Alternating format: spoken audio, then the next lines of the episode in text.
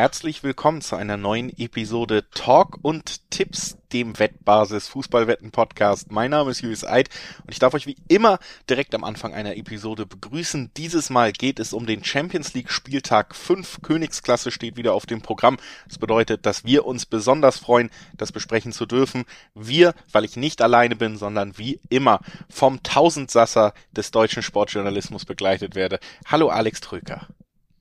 Hallo Julius Eid. Sehr schön, dass du da bist heute.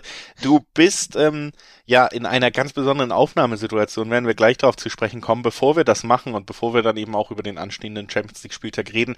Aber erst einmal unsere Standardhinweise. Sportwetten sind ab 18 nicht für Minderjährige geeignet und die Angaben, die in diesem Podcast gemacht werden, sind ohne Gewähr, bezieht sich immer auf die Quoten, die sich jederzeit noch bei jedwedem Wettanbieter verändern können. Zu guter Letzt, Sportwetten können Spaß, aber auch süchtig machen. Und wenn das Ganze bei euch zum Problem wird, könnt ihr Hilfe suchen beim Support der Wettbasis, sei es per Mail oder per Live-Chat, wie es euch lieber ist. Oder ihr guckt mal auf spielen-mit-verantwortung.de vorbei. Auch da gibt es erste Hilfsangebote, wenn das Ganze eben über den Spaß hinaus zum Problem geworden ist. So, damit haben wir die Sachen erledigt und äh, können quasi hart einsteigen in die Champions League, in den Dienstag. Ähm, da spielt ja unter anderem dann auch der FC Bayern. Gruppe E ist das. Auch interessant für einen anderen großen FCB, der mit in der Gruppe ist, der FC Barcelona. Das ist eine sehr schöne Überleitung, denn Alex, äh, wir nehmen ja mit Video auf und ich sehe schon, da ist ein bisschen was anders bei dir heute. Was ist denn da eigentlich los? Da ist ein bisschen was anders, ja. Ich bin nicht zu Hause, ich bin tatsächlich in Barcelona. Ähm, habe mir das Spiel gegen Espanyol am Wochenende angeschaut, das Derby, das erste Spiel von Xavi und bin auch bei Espanyol gegen Bin, äh, sorry, bei Basel, FC Barcelona gegen Benfica natürlich im Stadion. Und deswegen, ja, nehme ich gerade live aus Barcelona auf. Deswegen hinter mir ein bisschen geschäftiges Treiben wahrscheinlich ab und zu. Man, ich hoffe natürlich, man hört es auf der Aufnahme nicht so. Also liebe Hörer, wenn da ab und zu ein bisschen was los ist, liegt es daran, dass ich einfach ja in Barcelona aufnehme und das eine sehr umtriebige Stadt ist. Ja, äh, perfekt für einen so umtriebigen Fußballexperten wie dich, würde ich sagen. Wir steigen, wie gesagt, mit den Bayern ein und äh, an und kommen dann gleich zu den äh, zu Barca's Spiel dann auch im Anschluss. Wir wir gehen so ein bisschen gruppenweise durch, weil der Spieltag 5, äh, so viel ist nicht mehr zu spielen in der Gruppenphase. Das heißt, wir haben auch ganz viele spannende Konstellationen, was eben das Weitergehen angeht. Vereine können es klar machen, Vereine haben es schon klar gemacht sind deswegen vielleicht anders zu bewerten oder Vereine haben richtig Druck, überhaupt Punkte sammeln zu müssen. Das sind alles so Konstellationen, die wir dieses Mal haben und die natürlich auch Einfluss auf mögliche Tipps haben. Also auch das muss man sagen. Deswegen sehr spannender Champions League Spieltag. Und das erste Spiel, jetzt haben wir es oft genug gesagt, um es auch wirklich mal anzusprechen, das ist ein vielleicht eher unspannendes oder doch spannenderes als erwartetes Spiel. Das ist nämlich Kiew gegen Bayern. Bayern ist schon sicher weiter. Das ist der erste Punkt, mhm. der wichtig zu beachten ist. Und der zweite Punkt ist, Bayern hat gegen Augsburg verloren. Und der dritte Punkt ist, Bayern verzichtet mittlerweile auf fünf Spieler, die in Quarantäne sind, unter anderem eben Gnabry und Kimmich. Ich denke, das sind die beiden namhaftesten Spieler, die da eben reinrutschen.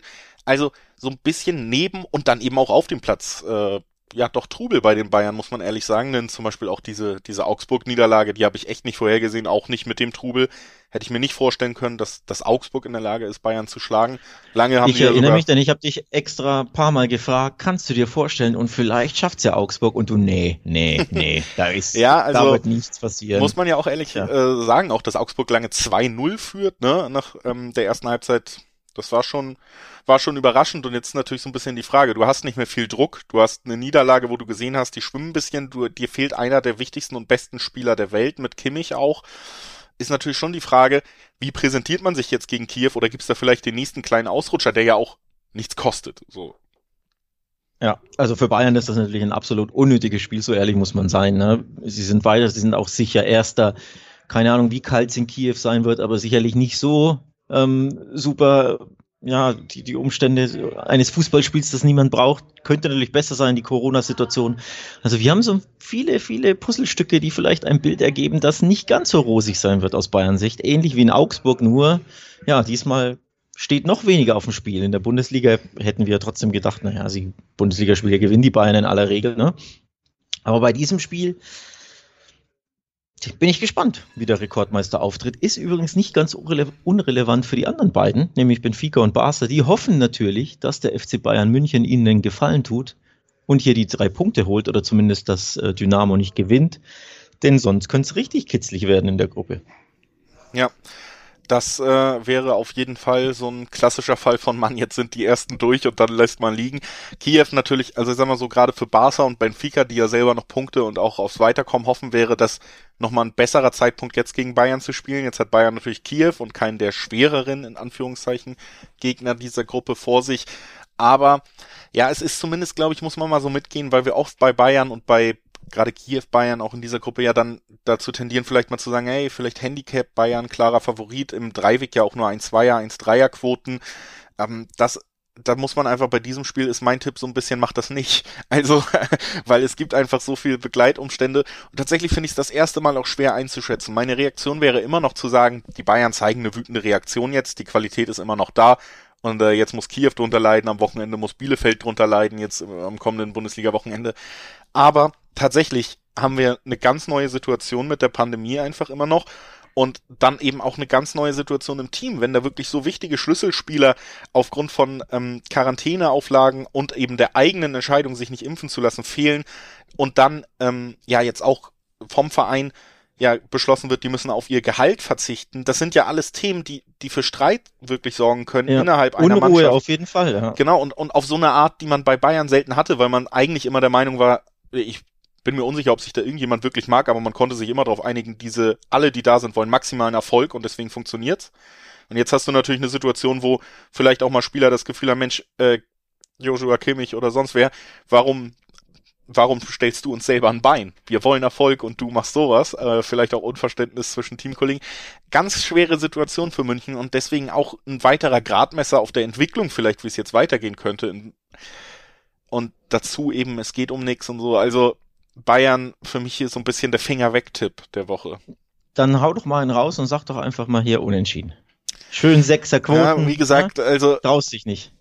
Du das traue ich mir immer noch nicht. Ich, ähm, hör, ich würde dich ja hadern. Aus Barcelona bis nach äh, Köln höre ich, wie du haderst. Ja, dann nimm ja. doch hier mal, nimm doch die doppelte Chance Dynamo Kiew schön mit. Wäre natürlich lukrativ, das wäre so ein, so ein, auch auf jeden Fall immer noch ein Upset und auch von den Quoten her eine der, der schönsten Sachen, die man mitnehmen kann. Schöne ehrlich, Quote bei äh, Unibet beispielsweise oder Bet365. Selbst mit einem schlechten auch. Auftritt ist aber natürlich der Bayern-Sieg immer drin, ne? Zwei Tore Lewandowski und das Ding ist zu. So, ähm, einer ist ein Elfmeter, einer nach einer Ecke und das Ding ist trotzdem verschlossen. Ja, ja, ja. Ähm, aber ja, so Handicap und so, da, da wäre ich vorsichtig und Dreiweg ist es nicht lukrativ, auf die Bayern zu setzen. Ähm, Handicap, also ich, wie gesagt, kann man. Ich, ge ich gebe mal meine, äh, ja, bitte, ich meine, meine Vorhersage ab. Ich glaube, wir sehen wen, wenig Tore. Denn Gründe dafür liegen auf der Hand. Dynamo Kiew ist der Hauptgrund. Die haben noch gar kein Tor geschossen in vier Spielen. Ich glaube, eine von nur zwei Mannschaften in der gesamten Champions League, die noch kein Tor zusammengebracht hat. Und gegen das Spiel gegen Barcelona habe ich natürlich äh, im Fernsehen über die 90 Minuten verfolgt. Sie haben ja nicht schlecht mitgehalten mit Barca gegen ein ziemlich biederes Barca. Aber die Torabschlüsse waren dermaßen stümperhaft. Also diese Mannschaft hat einfach in der Offensive gehörige Probleme. Und die Bayern müssen nicht, die Bayern sind angeschlagen, die Bayern haben die Unruhe, bei den Bayern wird auch rotiert werden, dann ist es kalt, dann hast du keinen Bock, weil du musst ja nicht. Das sind alles für mich so Gründe, dass ich sage, wir werden wenig Tore sehen. Also ja. könnte, und dann am Ende kann natürlich Bayern das 1-0 machen oder das 2-0 und, und dann gewinnt dann wieder. Oder es gibt vielleicht sogar ein schnödes 0-0 oder ein schnödes 1-1. Aber so, ja, also under ja. 2-5 finde ich sehr gut, weil auch da gibt es Zweierquoten. Ja, könnte ich mir auch vorstellen, dass man das ein bisschen ausnutzt. Also, ähm, ja, denke ich, ist äh, ein ordentlicher Tipp und ansonsten, wie gesagt, naja, würde ich mich da vielleicht äh, ein bisschen bedeckt halten bei diesem Spiel, weil Bayern so eine wirre Ausgangssituation hat, ansonsten aber natürlich eines der besten Teams der Welt, deswegen so, so schwer einzuschätzen. Wir äh, kommen direkt einfach mal zu Barca, da haben wir dich ja jetzt sogar direkt zugeschaltet. Du hast das erste Spiel unter Xavi schon gesehen, du hast eben gesagt, gegen ja. Kiew, letzter Spieltag, sehr, sehr biederes Barca, aber zum zweiten Mal in Folge ein erfolgreiches Barca, das heißt, die Ausgangslage, die hat man in den letzten beiden Spielen, die ja noch nicht unter Xavi waren, schon jetzt so ein bisschen wieder in die richtige Richtung gebogen. Wenn man jetzt gegen Benfica gewinnt, tatsächlich ja doch noch in die K.O.-Runde gerettet. Der Champions League wäre ganz wichtig. Und natürlich ja. jetzt auch unter Xavi der erste glaube ich, große Erfolg und um diese Euphorie auch weiter aufrechtzuerhalten. Wenn du jetzt gegen Benfica untergehst, das wäre natürlich der erste Dämpfer. Ja, beide Seiten haben enormen Druck. Denkt man sich, hä, das, normalerweise ist das ja gar nicht so. Naja, Barca hat Matchball wenn Barcelona gewinnt, ist Barca vorzeitig im Achtelfinale, hätte man ja auch nicht gedacht, nach zwei äh, Spielen mit zwei Niederlagen ähm, zum Auftakt.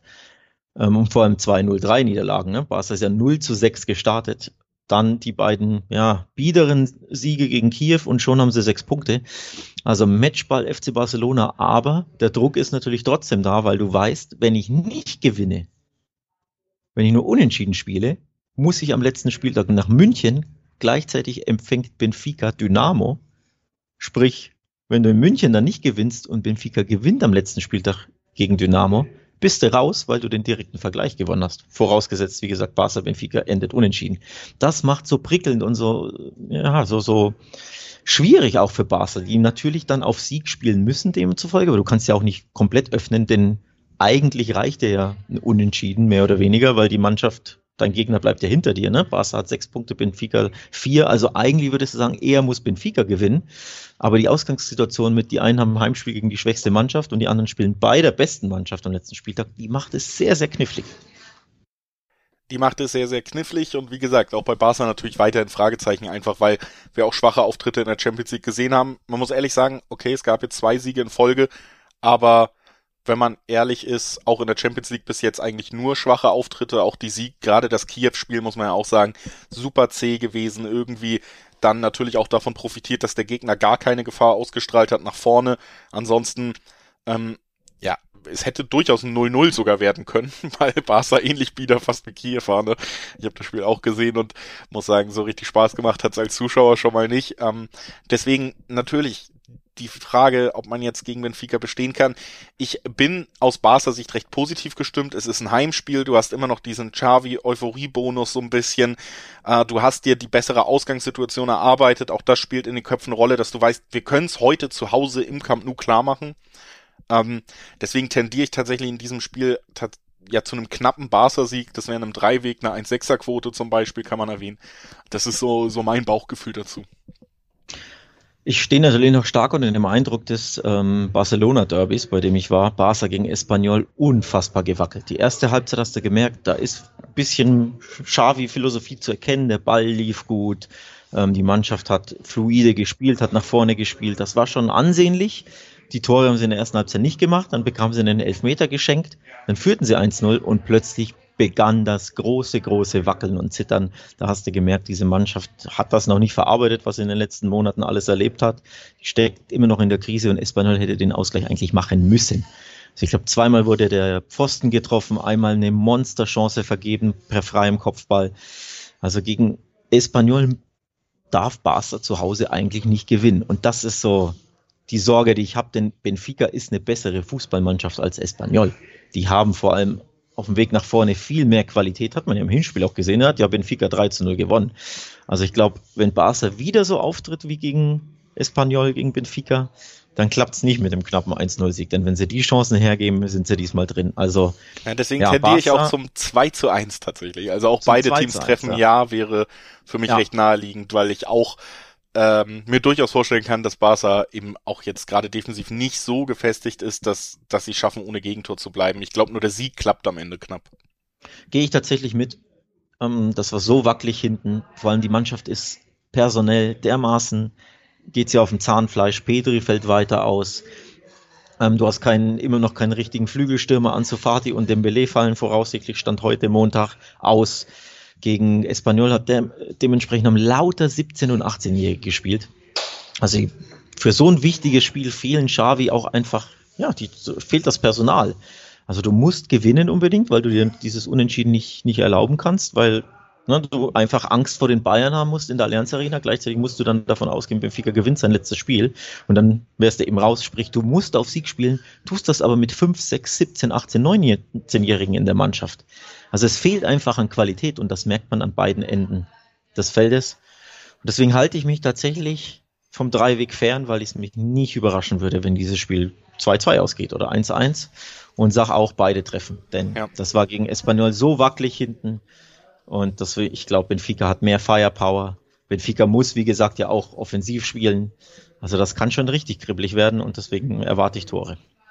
Alex auch vor Ort weiter zweckspessimistisch, was sein Barca angeht. Aber wir werden mal sehen, wie es am Ende ausgeht. Ich sag, wie gesagt, Barca holt da schon die drei Punkte und damit insgesamt auch zwei Punkte Update für meine Frankie de Jong Karte bei FIFA Ultimate Team. Das wäre doch sehr schön. Äh, auch da habe ich also durchaus persönliche Aktien drin. Wir gehen weiter zur nächsten Gruppe und da haben wir tatsächlich auch ein spannendes Spitzenduell.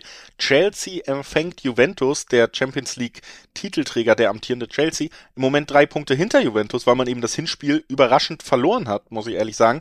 Juventus perfekt unterwegs, auch ein bisschen überraschend, weil sie in der heimischen Liga überhaupt ja, nicht gut ja. unterwegs sind. In der Champions League aber souverän auch am letzten Spieltag tatsächlich deutlich gewinnen können, gutes Spiel geliefert. Fühlt man sich anscheinend wohler mittlerweile als in der Serie A, obwohl man da ja Ewigkeiten in Folge eigentlich den Scudetto gewinnen konnte bis aufs letzte Jahr. Ähm, dennoch muss ich sagen, ich habe am Wochenende Chelsea gegen Leicester gesehen am Samstag direkt über die volle Zeit und ähm, muss erstmal konstatieren, dass ich sie erschreckend gut fand. Also erschreckend, erschreckend gut, gut im Sinne von, ja, ich meine, man hat in den ersten Monaten unter Tuchel gesehen, sie, sie haben die Defensive auf ein Level gebracht, die ihnen sogar schon den Champions League Titel geholt hat, aber gegen Leicester ein durchaus gutes Premier League Team. Wir haben auch gesehen, wie die offensiven Abläufe ohne einen Lukaku, ohne einen Werner, ähm, wie, wie gut die geklappt haben, wie gut man das dominiert hat. Jorginho in absoluter Top-Verfassung weiterhin. Also das war schon ein herausragender Auftritt. Und muss ich ehrlich sagen, jetzt auch noch zu Hause mit der ersten Niederlage da in der Gruppe gegen Juve. Ich kann mir gut vorstellen, dass Chelsea da mal deutlich Revanche übt. Also sind für mich ganz ehrlich auch, wenn man sieht, sie haben das Hinspiel verloren, zumindest das muss ich sagen, Chelsea ist für mich klarer Favorit bei diesem Aufeinandertreffen. Ich habe das Spiel gegen Leicester nicht gesehen, aber das erklärt jetzt Deine, deine Lobhudelei und Schwärmerei erklärt dann die recht niedrigen Quoten auf den Chelsea-Sieg, denn ich hatte mich schon ein bisschen gewundert. Eine 1,68 ist so der Schnitt, also die meisten Wettanbieter ne, zwischen äh, ungefähr 1,70 bieten die an auf den Chelsea-Sieg. Ich fand das ein bisschen niedrig auf den ersten Blick, weil, nochmal, Juve, vier Spiele, vier Siege, Hinspiel gewonnen, optimal gestartet. Hätte ich schon gedacht, ja, da gibt's vielleicht eine Zweier-Chelsea-Quote, aber Wahrscheinlich liegt's ja natürlich am Heimspiel logischerweise und an diesem sehr guten Auftritt gegen äh, Leicester kann ich mir auf vorstellen. Denn eigentlich dachte ich mir, die Quote ist mir zu niedrig. Da möchte, das möchte ich jetzt nicht riskieren, denn das ist ja eigentlich so ein Spiel, wo du sagst, da kann schon mal ein Unentschieden bei rumkommen, ne? Ja, prinzipiell, nur wie gesagt, Chelsea in der Verfassung vom Wochenende auch meilenweit eben über der Form von Juventus an sich also das Hinspiel ist wirklich so dieser einzige Stolperstein in der Bewertung. Ne? Wenn, wenn Juve da fast erwartungsgemäß gegen Chelsea unterlegen wäre, würde man jetzt überhaupt nicht groß diskutieren, weil für mich Chelsea eines der besten Teams der Welt mittlerweile, ähm, amtierender Champions League Titelträger, Juve in der eigenen Liga auch Woche für Woche irgendwie enttäuschend, biederer Fußball, auch in der Champions League übrigens die Auftritte ja nicht immer berauschend, nur der letzte Spieltag war dann bisschen schöner anzusehen. Am Ende muss ich ehrlich sagen, nehme ich dann das Hinspiel so ein bisschen raus und ich würde hier sogar kombinieren, dass Chelsea das gewinnen wird und kein Gegentor kassiert. Ähm, da sehr, sehr mutig. Eben sehr in die Bereiche, mutig. dass Chelsea auch mal, also es gibt kaum Verein, der auch einfach souverän 1-0 gewinnen kann und ähm, Chelsea gehört dazu im Moment äh, mit der Abwehr. Toni Rüdiger auch in herausragender Verfassung am Wochenende wieder gewesen. Muss man vielleicht auch nochmal erwähnen aus deutscher Sicht. Aber das ist mein Tipp bei den beiden. Ich glaube, Chelsea ähm, gleicht zumindest punktemäßig an der, an der Gruppenspitze wieder aus. Der Chelsea zu Null Sieg-Tipp ist natürlich enorm lukrativ von den Quoten. Ne? Da gibt's schön überall die Zweier-Quoten, ähm, die da offeriert werden. Ja, ich tue mich ein bisschen schwer. Ähm, ich weiß nicht. Wenn ich das letzte Spiel gesehen hätte, würde ich wahrscheinlich äh, mitgehen, dadurch, dass ich es nicht gesehen habe. Muss ich mich fast auf dich verlassen in einer Einschätzung und sage, okay, dann hast du mich überzeugt schließe mich ähm, deinem Tipp mal an. Ich bin mal gespannt, ob das aufgeht und sagt, Chelsea gewinnt das Ding. Unterm Strich würde es, hätte es mich vor der Gruppenphase bei der Auslosung einfach gewundert, wenn, wenn Juve diese Gruppe gewinnt. So. Und man muss ja trotzdem ansprechen, ein Unentschieden reicht der Juve, ja. dann sind sie fix Erster.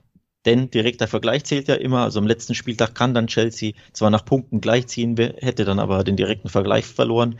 Ähm, unterm Strich glaube ich, Chelsea wird Gruppensieger, sprich, dazu müssen sie dieses Spiel jetzt gegen Juve gewinnen und da gehe ich dann mit und sage, dass das klappt. Ja, gehe ich auch von aus und würde überleiten in die nächste Gruppe mit deutscher Beteiligung. Es ist die Gruppe G. Und äh, dort äh, blicken wir aber auf das Spiel ohne deutsche Beteiligung zuerst. Und ich sage es jetzt schon mal, es ist meine Quote des Spieltags, die wir hier besprechen können. Das Duell wird stattfinden zwischen dem zweiten Lille, fünf Punkte, und dem ersten Salzburg, sieben Punkte.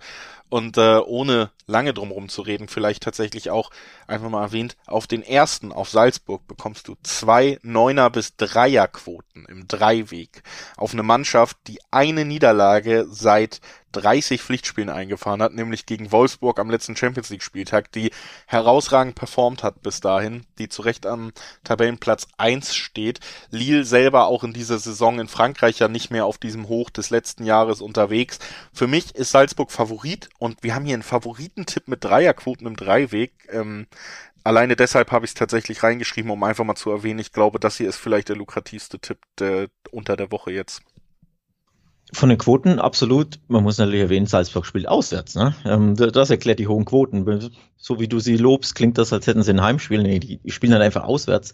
Quoten sind unterm Strich natürlich super ausgeglichen. 2,50 der Schnitt auf Lille, 2,90 im Schnitt auf Salzburg. Das ist schon irgendwo nachvollziehbar, auch wenn man sagen könnte, vielleicht Salzburg-Quote niedriger, aber nee, ich, ich, ich verstehe in dem Fall die Quoten, ich finde die angemessen es ist ein super enges Spiel. Es wird super schwer zu tippen werden im Dreiweg.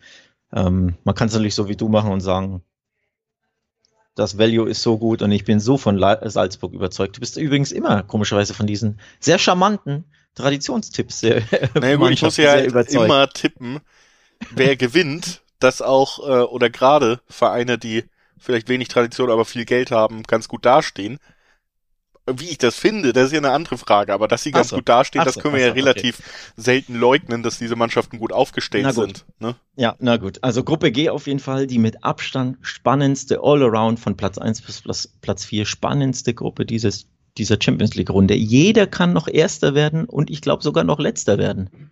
Also selbst Sevilla, die noch keinen Sieg in vier Spielen haben, wenn die einfach zweimal gewinnen, stellen die hier komplett das Tableau ähm, auf den Kopf. So spannend ist keine Gruppe und das macht für mich auch sehr, sehr schwer zu tippen. Ich nehme einen Tipp vorweg. Ich sage Sevilla, wir besprechen es gleich, wird gewinnen. Und bei Lille Salzburg glaube ich eher, oh, da wird schon mit dem Kopf geschüttelt. Okay. Also Sevilla wird gewinnen und dann ändert sich schon mal die Gruppenkonstellation komplett und Salzburg gewinnt nicht.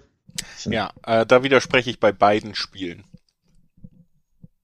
Gut. Das, äh, haben wir das schon mal geklärt. Das, das nee. war eine Kunstpause, um, um, um mal wieder wirken zu lassen, wie du für Wolfsburg und für Salzburg mal wieder hier. Also Salzburg auf ja? jeden Fall, wie gesagt, auch alleine aufgrund der Quote im Dreiweg, äh, beste Mannschaft in der Gruppenphase bis jetzt in dieser Gruppe gewesen. Absolut äh, herausragendes Umschaltspiel auch gegen eine Mannschaft wie Lille, die einfach Schwächen hat, die kein Überteam ist, das heißt, zwei schnelle Umschaltmomente, zum Beispiel eben auch über Karim Adeyemi, der ja sich in die Schlagzeilen gespielt hat und das Ding ist entschieden, auch auswärts. Und dafür finde ich die Quote wirklich lukrativ, weil sie für mich nicht nur aufgrund der Quote interessant sind, sondern sowieso Favorit waren und das eben mit super Home Value. Also ähm, da kann ich einfach nicht dran vorbeigehen in dieser Konstellation. Lass uns einfach Sevilla Wolfsburg direkt mit reinnehmen in, in die Besprechung dann. Da tendiere ich einfach dazu, dass Wolfsburg mindestens einen Punkt holt und äh, diese ungeschlagen Serie unter Kofeld auch weiter fortsetzen kann, vor allen Dingen irgendwie auch noch im Rennen bleibt, doch noch in der Champions League bis zum letzten Spieltag zumindest. Und das ist natürlich quotentechnisch auch sehr interessant, denn du kriegst Zweierquoten auf die doppelte Chance von Wolfsburg. Auch das in diesem Spiel, also sehr lukrativ dotiert. Erinnere mich und unsere Hörer doch mal, wie ging denn Bielefeld gegen Wolfsburg am Wochenende eigentlich aus? 2 zu 2, äh, man lag 2 zu 0 zurück, hat Moral gezeigt, so. hat sich herausragend zurückgekämpft. Mhm. Wieder mal ein positiver Punkt in der, auf der ein, weißen Weste von ein, Florian Kofeld. Seit wann, seit wann ist, seit wann ist denn ein Punktgewinn oder ein, ein Remis in Bielefeld denn etwas Positives, wenn du auch noch 0-2 zurücklagst? Das muss ja sowieso mal schaffen. Ist, am Ende fühlt es sich besser an, wenn du 0-2 zurückliegst und 2-2 spielst, als wenn du 2-0 vorne lagst. Das muss du, man schon sagen. Du musst es doch sowieso mal schaffen, 0 zu 2 im Bielefeld zurückzulegen. Das gelingt auch nicht jedem, da überhaupt zwei Gegentore zu kassieren. Also, mich macht das nicht so aus deutscher Sicht nicht so ähm, ja, selbstsicher, dass ich sage, oh, Sevilla, ja, da holen wir auch einen Punkt. Nee, ich glaube, in Sevilla gibt's auf die Mütze. Das wird eine Niederlage. Also die Andalusier gewinnen das Ding. Auch da 1,80er Quoten. Ähm, Finde ich wirklich gut. für mich ist das eine sichere Sache, dieser Tipp. Ich gehe auf den Sevilla-Heimsieg. Es wäre der erste, logischerweise. Auch das, glaube ich, spielt so ein bisschen rein, warum die Quoten recht okay sind. Denn ähm, darf nicht vergessen, Sevilla in der Champions League zwar mit Problemen, aber in der heimischen Liga geht's richtig ab. Da ist Sevilla Tabellenführer. Nee, sind sie. Nee, 28 Punkte, sorry, ich habe mich verguckt. Ähm, mit 28 Punkten, zwei Punkten hinter dem Tabellenführer. Sie waren, glaube ich, zwischenzeitlich Tabellenführer. Ne?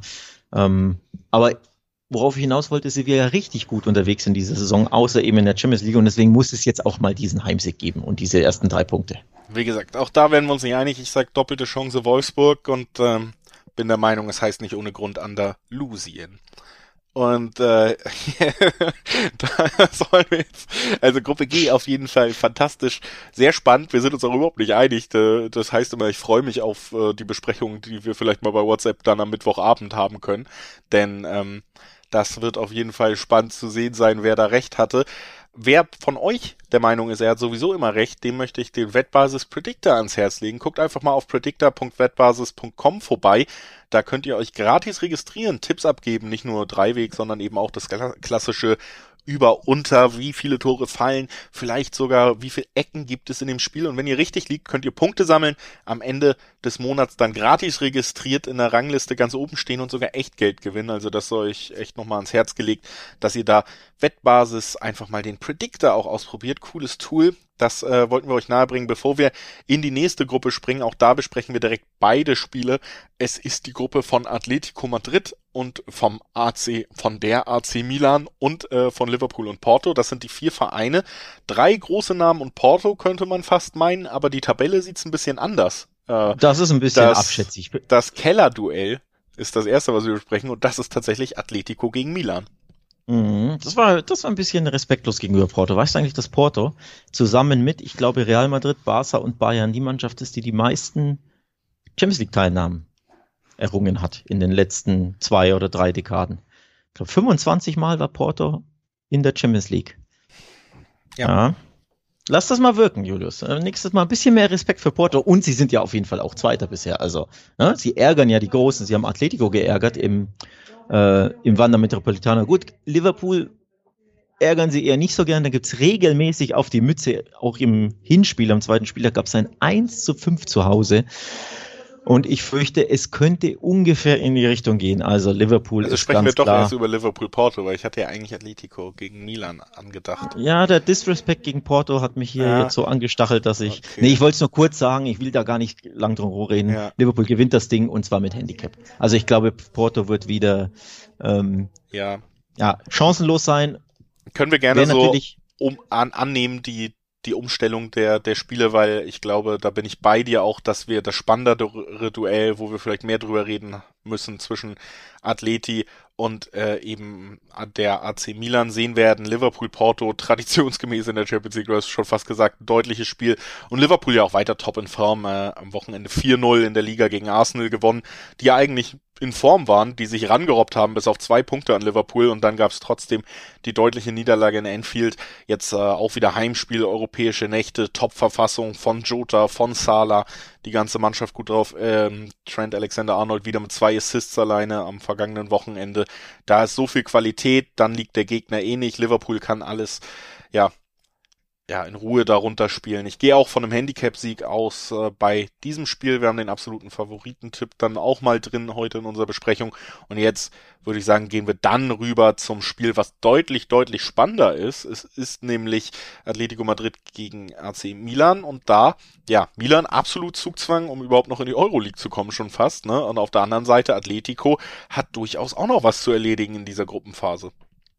Also auf jeden Fall drücken beide natürlich Liverpool die Daumen. Das ist, das ist ganz klar, denn Liverpool ist ja ähnlich wie Bayern schon durch, sicher erster, alles gewonnen bisher, ähm, walzt alles nieder in der Gruppe, Gruppe und so soll es aus Sicht von Atletico und von Milan eben bleiben, damit die beiden aufrücken ähm, können. Atletico kann mit einem Sieg schon am Porto vorbeiziehen und für Milan ist es ein absolutes Monster, mega, mega Monster-Endspiel. Denn wenn die, die das Ding nicht gewinnen, sind sie raus. Sind sie, glaube ich, sogar fix letzter, wenn ich mich nicht täusche. Moment, muss ich hier Tabellenrechner anschmeißen? Nee, dann haben sie, dann haben sie gegen Porto, glaube ich, das, das, End, das Endspiel, ne? Ähm, Oder? Wie war das? Jetzt lass mich kurz überlegen, aber ich bin der Meinung, dass sie dann, nee, die sind raus, wenn sie verlieren. Die sind raus, wenn sie Wir verlieren. sind ja jetzt ne? schon vier Punkte hinter Porto, also mit einem Spiel kannst du Ah, es ja, dann ja, nicht sie, aufholen. sie ja. haben den direkten Vergleich Ja. gegen Porto ähm, verloren. 0-1 in Porto und 1-1 in Milan. Genau, also wenn Mailand nicht gewinnt, sind sie raus, weil sie die direkten Vergleiche ähm, gegen beide Vereine verloren haben. Mailand, also sowohl gegen Atleti als auch gegen Porto. Sprich, Milan muss im Wander auf drei Punkte spielen, egal was Porto macht. Du musst gewinnen, sonst sind die Ros- Rossoneri raus. Also klarer Ja. kann ein Auftrag nicht sein. Aber gibt's glaub, was Undankbareres, als im Wander auf Genau. Sieg spielen zu müssen, wenn du erstmal Ja. dich totrennst und dann ausgekontert wirst? Also, Ja. ja. das ist schon relativ doof gelaufen, die Ausgangssituation. Und ich glaube, es gibt wenig Vereine und wenig Stadien, wo man sich genau diese Ausgangssituation noch weniger wünscht als eben im Wander. Ja, und am Ende, genau, wenn du nicht gewinnst, angenommen, du spielst unentschieden im Wander, Porto verliert, so wie wir es tippen, recht klar, vielleicht 2-0, 3-0, 4-0, 4-1, irgendwie sowas. Also schön mit Handicap, damit unser Tipp da ankommt. Haben wir, hätten wir ein Monster-Mega-Endspiel zwischen dann Atletico und Porto am letzten Spieltag, die dann punktgleich wären.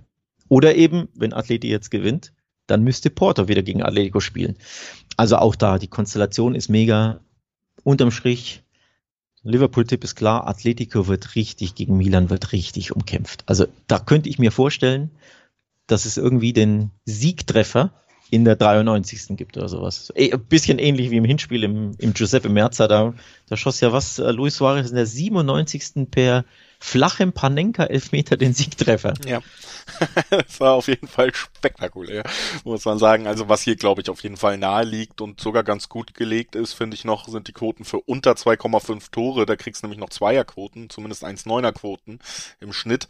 Ähm, das finde ich tatsächlich, also gerade in einem Spiel mit Atletico-Beteiligung eigentlich immer ganz interessant, wenn so unter 2,5er Quoten sehr gut sind. Du hast schon gesagt, natürlich wird äh, Milan vieles nach vorne werfen, aber ja, wenn man sich an der Abwehr die Zähne ausbeißen kann und einem Team es gut gefällt, auch mal ja in Ruhe verteidigen zu können und sich auf einzelne Aktionen zu verlegen, dann Atletico. Und auf der anderen Seite hast du natürlich mit Atletico aber auch keine Mannschaft, die so in den Umschaltbewegungen so mit dem Ball agiert, dass du sagst, wenn, wenn Milan alles nach vorne wirft, schießen sie wohl fünf, sechs Tore. Das wäre gegen Liverpool vielleicht der Fall, gegen, gegen Atletico ist es eher seltener. Also dieser unter 2,5-Tipp tatsächlich recht spannend dotiert. Ich muss auch ehrlich sagen, zu Hause sehr wichtiges Spiel. Man ähm, kann ein bisschen abwarten, die Gegner kommen lassen, spricht auch alles so ein bisschen mehr für Atletico. Deswegen, wenn man so die, diese 1,6er, 1,7er Quoten im Dreiweg auf den Hausherren mitnehmen möchte, vielleicht für einen Kombischein oder so, hätte ich da auch wenig Schmerzen mit. Ich kann mir gut vorstellen, dass Atletico am Ende der Sieger sein wird. Ich sage, beide treffen, dadurch, dass Milan auf Sieg spielen muss, angreifen muss, angreifen wird und Atletico in dieser Saison hinten alles andere als sattelfest ist, auch wenn sie jetzt am Wochenende gegen Osasuna 1-0 mal wieder gewannen mit ihrem ja fast schon Lieblingsergebnis, aber in dieser Saison gibt's immer wieder Gegentore und die Abwehr ist nicht so sicher. Dadurch, dass Milan was machen muss, tippe ich auf beide Treffen, so enthalte ich mich schön halte ich mich schön vom Dreiweg fern, weil ich mir das Unentschieden einfach sehr gut vorstellen kann. Ähm, also Milan-Sieg sehe ich nicht, aber ich sehe, das kann mir ein Unentschieden oder wie gesagt 93. Suarez 2-1 Atletico kann ich mir gut vorstellen. Deswegen gehe ich lieber auf beide Treffen. Da gibt's bei Bet365 eine 1,90 und das finde ich ziemlich lukrativ, um ehrlich zu sein. Ja, kann ich auch nachvollziehen. Äh, 1-1 zum Beispiel auch ein Ergebnis, was ich nicht für unmöglich halte. Wäre, wie gesagt, für, für Milan trotzdem natürlich ein katastrophales Ergebnis, wenn man noch Hoffnung haben möchte. Und ähm, ja, Hoffnung hat man in Leipzig, um mal überzuleiten, nur noch auf die Euroleague, denn da steht fest, in die K.O.-Phase wird man nicht mehr einziehen können als deutscher Vertreter. Trotzdem wollen wir natürlich alle deutschen Vereine hier kurz besprechen. Brügge gegen Leipzig, wie gesagt, aus Leipziger Sicht muss man jetzt endlich, hat man ja im Hinspiel auch nicht geschafft, diese vermeintliche Pflichtaufgabe gegen Brügge erfüllen, um zumindest eben ja in die Euroleague einziehen zu können und in Europa zu überwintern. Es ist ähm, ja trotzdem absolut kein Selbstläufer, hat man erstens im Hinspiel gesehen und dann hat man es am Wochenende gesehen, wo Leipzig völlig verdient gegen Hoffenheim untergegangen ist und teils wirklich absolut ähm, ja wilden Fußball gezeigt hat, ohne irgendwie das Ziel und vor allen Dingen mittlerweile eben auch ja, ich finde überraschend verzweifelte Interviews von Jesse Marsch nach Spielende häufen sich halt. Das äh, ist immer so ein bisschen komisch zu, weil man kennt es aus dem Fußballbusiness eigentlich nicht so, dass Trainer so deutlich sind. Vielleicht ist es seine Art, aber so als Beobachter von vom Fußball hat man das Gefühl, da geht was in eine Richtung, die auch schnell äh, ganz kippen könnte, so wie er sich schon äußert und die eher so ein bisschen verzweifelt wirkt. Deswegen Ausgangslage für Leipzig immer noch nicht leicht und Brügge, natürlich können sie sich mit dem Sieg auch die Euroleague sichern und äh, noch auf den zweiten Platz irgendwie hoffen. Ne? Also ja, es wird nicht einfach für die Leipziger, auch Platz drei wird nicht einfach. Der schwache Auftritt in Hoffenheim gibt einem Rätsel auf, ne? Also das war wieder so eine Leistung, die kann man sich, glaube ich, nicht erklären, auch im Verein nicht. Ich habe das Spiel nicht über 90 Minuten gesehen, aber die Extended Highlights und vor allem habe ich eine Statistik gesehen, die mich erschaudern ließ. Ich glaube, Leipzig hatte einen XG von 0,3 in Hoffenheim. 22 zu 5 Torschüsse für Hoffenheim. Wahnsinn. Also das war ja wirklich, wirklich von hinten bis vorne offenbar richtig schwach. Auch bei der Zone haben sie das so eingeschätzt. Also vertraue ich den Kollegen mal und den Statistiken. Das macht natürlich enorm Sorge, denn ein bisschen ähnlich die Konstellation wie bei Milan gegen Atletico. Wenn Leipzig nicht gewinnt, sind sie raus. Nicht mal Europa League. Denn wir haben wieder die Konstellation, direkter Vergleich. Ne? Du hast drei Punkte hinter Brügge, sprich bleibst beim Unentschieden. Dadurch, dass du das Hinspiel zu Hause verloren hast, hättest du einen direkten Vergleich gewonnen, kannst also nicht mehr Dritter werden in dieser Gruppe. Das wäre der absolute Supergau für Leipzig. Puh, und jetzt eben mit dieser, ja. Ja, also Platz drei wäre ja am Ende, muss, Platz drei wäre am Ende ja irgendwie noch Erwartung erfüllt, weil du hast vorne Man City und PSG. Ich glaube, da hat man sich wenig Illusion gemacht, vielleicht auf ein Upset gehofft, aber es ist jetzt nicht das große Ziel, dass man die dominiert über eine ganze Gruppenphase weg, diese beiden Vereine. Aber dass man dann hinter Brügge liegt, das ist auf jeden Fall, würde sich einreihen in die, die Katastrophe oder Katastrophen der, der jüngeren Vergangenheit, die es zum Saisonstart unter Marsch gab. Und ich glaube, es würde tatsächlich auch seine Position nochmal deutlich ins Wackeln bringen, wenn du jetzt gegen Brügge nicht gewinnst. Also das ist auch für ihn ein enorm wichtiges Spiel für den Trainer eben. Ja, tatsächlich. Also super GAU wäre, wenn du hier das Ding in Brügge nicht gewinnst. Wenn dieses Hoffenheim-Spiel nicht wäre, hätte ich schon gesagt, ja, komm, in Brügge holen sie jetzt die drei nötigen Punkte und dann ne, hätten wir trotzdem noch am letzten Spiel ein absolutes Endspiel mit ähm, im, im ähm, Fernvergleich sozusagen. Aber boah, dieses 0-1 in Hoffenheim, äh, 0-2 in Hoffenheim, plus du spielst ja auch nicht zu Hause, wo du sagst, ja, okay, auswärts ist immer mal schwach, jetzt spielen wir zu Hause. Nee, die spielen ja jetzt wieder auswärts. Wie willst du denn da den Hebel umschreiben? Das muss ja Ergebnis war ja so schlecht, sondern offenbar ja auch der Auftritt in Hoffenheim. Das macht ja Sorge. Und da kann so eine Mannschaft dann den Hebel ähm, in so einem absoluten Endspiel drei Tage später um, ja, und umstellen. das, das ist das, was ich schwierig sehe. Und Brügge sollte es halt auch nicht unterschätzen, ne? Dass sie was können, haben sie ja auch nicht nur gegen Leipzig gezeigt, sondern auch gegen PSG eine gute Leistung gebracht. Seit sie, sie sind ja immer wieder in der Champions League unterwegs tatsächlich und äh, immer wieder fällt Brügge mit guten Leistungen auf. Natürlich äh, unterliegt man dann qualitativ öfter mal, aber es ist jetzt nicht, also gerade wenn du sagen wir mal Bundesliga-Vergleich und so Brügge wäre nicht punktlos in der Bundesliga unterwegs und Leipzig hat in der Bundesliga auch große Probleme, um mal vielleicht diesen Leistungsvergleich machen, ums ums besser zu verbildlichen. Und ähm, deswegen ist mein Tipp in diesem Spiel tatsächlich auch, dass es am Ende ein Unentschieden wird. Eben auch, weil Leipzig auswärts spielt und weil sie auch mit der Chancenverwertung weiter kranken, weil Silva auch wieder am Wochenende, du, wir haben ja die Statistik mit Torschüssen und XG auch genannt, das ist kein gutes Ergebnis, wenn du einen Mittelstürmer auf dem Platz hast. Also spricht auch äh, nicht unbedingt dafür, dass er mittlerweile angekommen ist. Und ähm, deswegen kann ich mir tatsächlich sowas wie ein 1-1 oder so am Ende sehr gut vorstellen in diesem Aufeinandertreffen. Und das gibt 370er-Quoten dann ja so ein bisschen normal bei Unentschieden, aber natürlich immer lukrativ. Und ich glaube, das hier ist mein Unentschieden-Tipp in dieser Woche. Ich dachte, du gehst sogar einen Schritt weiter und sagst, ich nehme die, was sind's, 360, teilweise 370 auf Brücke mit. Das hätte ich jetzt schön mutig gefunden. Julius traut sich nee, nicht. Nee, ich traue mich nicht. Ich schweige auch einfach. Schüttel nur den Kopf. Nee, äh, wie gesagt, also ich, ja, Leipzig hat ja auch immer wieder gute Ansätze, gerade in der Champions League gegen PSG hast du das auch immer gesehen und so. Ich kann mir schon vorstellen, dass sie auch die bessere Mannschaft sein werden. Ich kann mir nur gut vorstellen, dass sie eben in ihrer jetzigen Verfassung es nicht schaffen, das über die Linie zu bringen. Und deswegen finde ich unentschieden naheliegend. Leipzig bessere Mannschaft, aber wieder mal am Ende mit leeren Händen so gefühlt, ne? Und äh, deswegen mein Unentschieden-Tipp, ja.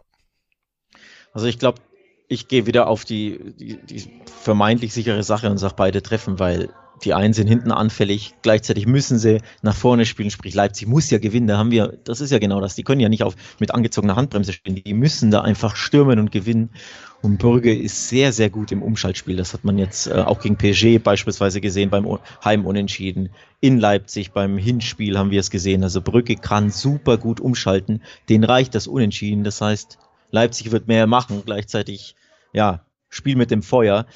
Also ich sag beide treffen und dann kann da das Unentschieden drin sein und vielleicht schießt auch da wieder Leipzig irgendwie, holt ein, ein Kunku irgendeinen aus dem Hut kurz vor Schluss, 83. und haut ein Ding in den Winkel nach Traum Messi-eskem Solo oder sowas, weil die Klasse hat ja Leipzig grundsätzlich, aber ja, ich enthalte mich im Dreiweg und sage beide treffen.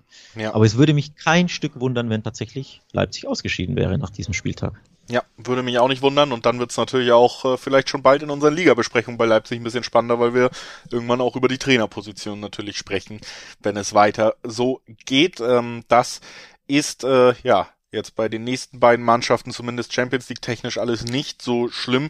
Wir reden über die beiden riesigen Kaliber der Leipzig-Gruppe. Manchester City empfängt PSG und auch da, ähnlich wie bei Chelsea und Juventus, natürlich zwei große Namen und für mich so ein bisschen überraschend, welcher große Name im Hinspiel gewinnen konnte.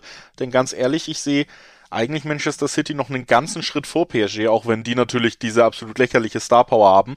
Dennoch hat City verloren gegen PSG. Ne? Also in dieser Saison bis jetzt City muss man auch sagen, auch in der Liga nicht fehlerlos, immer mal wieder Punktverluste mit drin gehabt. Die sind ähm, ja zu diesem Zeitpunkt der Saison natürlich nicht auf dem Momentum, was sie dann teils immer innerhalb der Saison irgendwann bekommen, wo sie wirklich 19 Pflichtspielsiege in Folge, eigentlich redest du jedes Jahr irgendwann über so eine City-Serie. Da sind sie im Moment nicht und auch gegen PSG, gegen Lionel Messi, hat äh, Pep Guardiola beim letzten Aufeinandertreffen ja, das äh, ein bisschen den kürzeren gezogen. Deswegen jetzt die Frage auch natürlich an dich, Alex. Was glaubst du denn? Äh, gelingt das äh, Messi und Co. nochmal? Nein, Kurz Gut, und knappe vielen Antwort. Dank. Nein. Dann äh, gehen wir weiter Gespräch. zum nächsten Spiel. Es ist nee, ich glaube, City ist die bessere Fußballmannschaft, ist das bessere, hat das bessere Korsett, ist all around einfach. Ne? Das homogenere Fußballteam hat sich gefunden als Mannschaft. Du hast natürlich diese Star Power bei PSG, die dir vereinzelt immer tolle Glanzmomente liefern kann. Messi kann dir immer ein Solo anziehen. Neymar natürlich auch, Mbappé natürlich auch grundsätzlich gesprochen. Also die haben diese Firepower und Star Power. weil Als Mannschaft funktioniert City einfach besser. Das heißt, wenn die zehnmal zusammen gegeneinander spielen, diese beiden Mannschaften gewinnen City sechs Spiele davon oder so. Also einfach die Mehrheit ja. der Spiele. Wir hatten diesen vermeintlichen Ausreißer im Hinspiel, aber jetzt im Etihad kann ich mir nicht vorstellen, dass PSG ähm, dieses Ding gewinnt. Ich glaube, die bessere Mannschaft ist City. Ein Tor natürlich traust denen immer zu, aber City gewinnt dieses Ding, glaube ich. Ja, halte ich auch äh, für die wahrscheinlichere Ausgangssituation. Vor allen Dingen musst du ja auch mal sagen, ähm, PSG ja auch gegen Leipzig in beiden Spielen mit großen Problemen. Da hast du eben gesehen, die individuelle Klasse reicht, um zwei Tore vielleicht auch zu haben, wenn du dumme Fehler machst, dann, dann kriegst du vielleicht sogar drei Tore gegen PSG, weil sie die Klasse haben in den Einzelaktionen und auch Fehler ausnutzen können.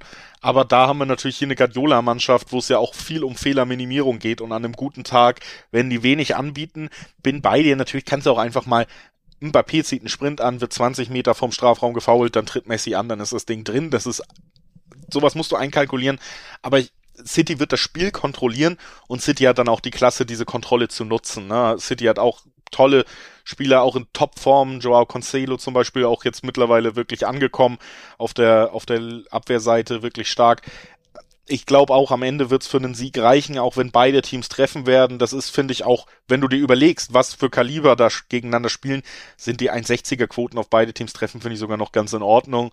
Ähm, wäre zum Beispiel so eine Möglichkeit. Ansonsten natürlich im Dreiweg vielleicht auch ein interessanteres Spiel, weil man auf Manchester City 1,70er Quoten bekommt. Das passiert auch nur vier, fünf Mal im Jahr.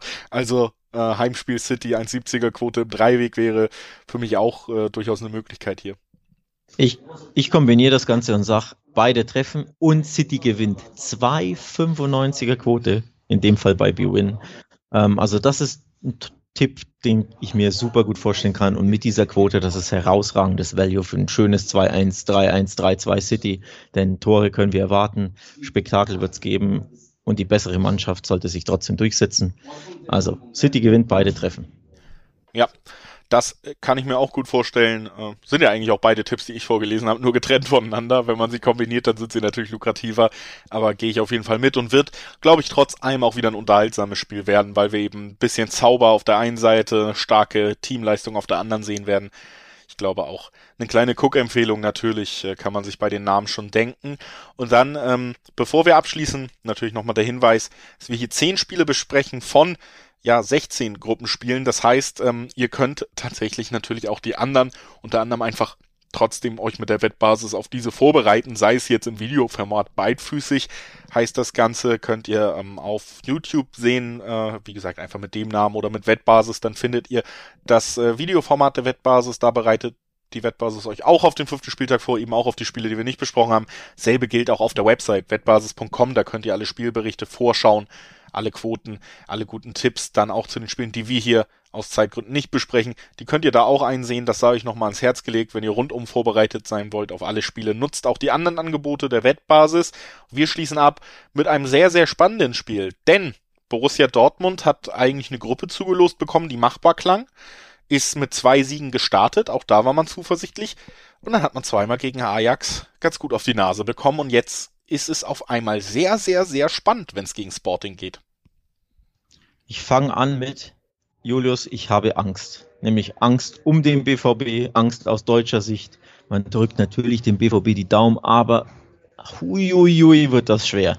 Wenn Borussia Dortmund in Lissabon bei Sporting verliert, sind sie raus sind sie schon raus. Lege ich mich fest. Zwar nicht tausendprozentig mathematisch, aber zu 99 Prozent. Grund, du hättest dann den direkten Vergleich verloren oder er ist Remis. Die Auswärtstorregel gilt ja nicht. Ne? Hinspiel war ja 1-0 dort in Lissabon, sprich, wenn du 2-0 verlierst, in Lissabon direkter Vergleich verloren. Wenn du 1-2 verlierst, ist der, direkt, der Vergleich zwar pari, aber dann kommt die Tordifferenz zum Tragen und die ist aktuell bei minus 4 für den BVB und bei plus 2 Sporting. Sprich, du musst dann irgendwie schön sechs, sieben Tore aufholen im letzten Gruppenspiel. Und das sehe ich nicht. Also heißt, wenn du dieses Ding verlierst, bist du raus. Aus Dortmunds Sicht. Ja. Autsch. Ja, und vor allen Dingen so ein bisschen ungewohnt und das macht ja auch was mit einer Mannschaft, weil man eben nach zwei Spielen schon das Gefühl hatte, ey, wir marschieren hier durch, alles ist gut, K.O.-Phase, spielen wir mal gucken, wenn wir zugelost bekommen, freuen wir uns drauf, ne? Und dann kam im Ajax, hat einfach die Grenzen aufgezeigt, wie auch in der Liga, muss man ja sagen. Dortmund schafft es ganz gut Ergebnisse zu holen. Das hat man gegen Sporting im Hinspiel gemacht, gegen Besiktas jeweils knapp gewonnen, hat also die Pflichtaufgaben erfüllt. Tut man auch in der Liga, deswegen steht man auch tabellarisch gut da. Aber wenn die Kür kommt, wenn RB Leipzig kommt, wenn Ajax kommt, dann ist man mit auch den Verletzten, allen voran natürlich Erling Haaland, nicht in der Lage mitzuspielen auf diesem Niveau und verliert. Und das hat man gegen Ajax jetzt gemerkt. Und jetzt müssen sie wie in der Liga ganz schnell in den Modus kommen, dass sie ihre Pflichtaufgaben aber erfüllen, um drin zu bleiben. Jetzt ähm, Andererseits muss man natürlich sagen, wenn man das Spiel gewinnt, dann hat man den direkten Vergleich gegen Sporting gewonnen, dann ist man weiter. Also man kann es sicher safe machen. Genau, ne? ich habe die nur die, den negativen Ausgang genau. Natürlich, wenn du gewinnst, bist du weiter, weil du dann den direkten Vergleich Und das wäre natürlich super mehr, wichtig, aber weil du jetzt die Verletzten hast, du kannst entspannt ins letzte Gruppenspiel gehen, wo Haaland auch nicht dabei sein wird. Und dann kommen sie langsam zurück und du bist in der K.O.-Phase, die Rumpftruppe in Anführungszeichen hat's gesichert, alles ist gut. Am Ende stehst du dann top da immer noch, sei es Liga, sei es Champions League, ähm, aber ja, du musst eben jetzt, dieses Spiel ist sau wichtig. Aus deutscher Sicht vielleicht das spannendste und wichtigste Spiel des, des fünften Spieltages.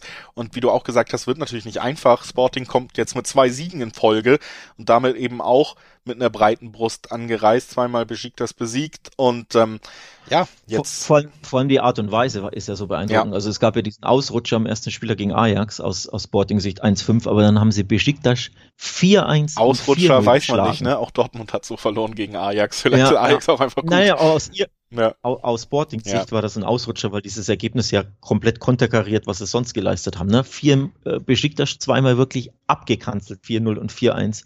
Und auch in Dortmund okay, der Dortmunder Sieg war vielleicht verdient, aber es war ein absoluter Arbeitssieg, das war nicht glanzvoll, sprich, das ist schon eng zwischen den beiden Mannschaften.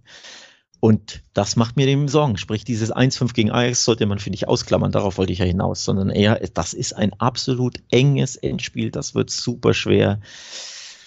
Ja. ja. Und ich trotz aller Konstellationen. habe ein bisschen Angst nach wie vor. Ja, ich habe so ein bisschen das Gefühl, trotz aller Konstellationen, die möglich sind, wird sich die finale Entscheidung tatsächlich vielleicht doch nochmal verschieben, und zwar durch ein Unentschieden. Das gibt Dortmund die leicht besseren Karten, weil man eben im direkten Vergleich mit der Konkurrenz, die punktgleich bleibt, weiter vorne ist. Ne? Sieg und Unentschieden gegen Sporting lässt einen ja auf Platz zwei, weil man dann im direkten Vergleich vorne liegt. Aber es entscheidet sich am letzten Spieltag und Sporting darf gegen Ajax ran, was sicher erster ist, wenn das jetzt so kommen sollte. Also, ähm, ja, und Dortmund muss dann eben gegen Besiktas auf jeden Fall die drei Punkte holen, aber irgendwie sagt mir mein Gefühl, dass diese beiden Mannschaften bis zum letzten Spieltag ums Weiterkommen kämpfen.